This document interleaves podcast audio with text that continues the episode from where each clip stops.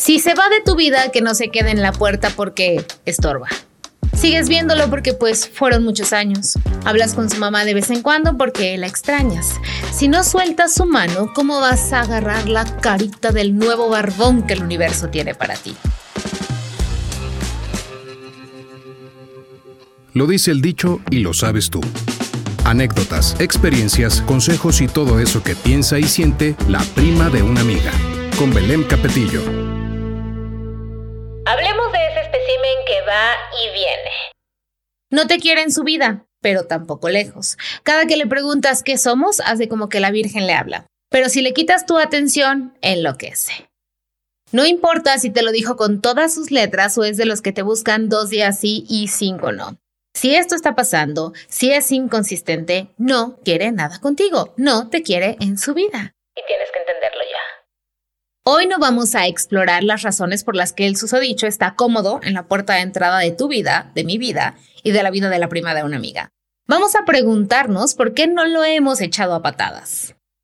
Todas esas frases que la prima de una amiga avienta como pedradas son el resultado de las pláticas con sus amigas, con sus amigos, con sus casi algo, con la psicóloga y demás. Una de ellas, y probablemente una de las más poderosas, es, si no te deja, déjalo tú. Parece obvio, ¿no? Es como cuando tienes cólicos y alguien te dice, pues tómate algo. Claro, no lo había pensado. Alejarnos de quien un día nos quiere y al otro nos ignora no es tarea fácil porque es apenas el primer paso de un proceso de sanación que tiene que ver solo contigo. No con él, no con su comportamiento, no con su falta de compromiso. Contigo, con algunas lealtades invisibles, con tu autoestima, con tu niña herida, contigo y nada más contigo. El otro no es el malo del cuento, simplemente no te quiere y eso es válido. El problema está en que cada vez que estás a punto de olvidarlo, a punto de salir adelante, le basta un poquito de cursilería para volver a entrar a tu vida. Esos son tus límites, o más bien tu falta de límites. Y por cierto, los límites no son para los demás, son para ti. Los tienes que respetar y hacer valer tú. Puedes darte cuenta de que no te ama cuando tienes más incertidumbres que certezas, cuando sufres más de lo que gozas. No te quiere en su vida, pero tampoco te quiere lejos.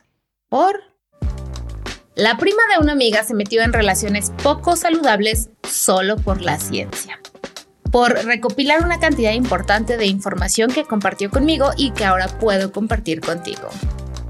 Según ella y según también algunos datos de especialistas en salud mental, en relaciones, las razones por las cuales ese hombre está feliz de la vida en la puerta de tu corazón es uno, porque no puede lidiar con la soledad. Dos, porque es un narcisista inmaduro. O tres, porque quizás siente que dependes de él probablemente le has dicho que dependes de él y entonces está protegiéndote.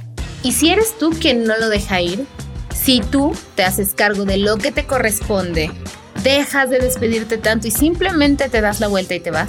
Prepárate para la próxima vez que aparezca. Porque va a aparecer. O para esos domingos a las 8 de la noche en los que te da el bajón y sientes que es una gran idea responder el mensaje que te mandó hace dos semanas. Nada raro. Esto es lo que la prima de una amiga ha hecho. Escribir las razones por las cuales no vale la pena volver a intentarlo.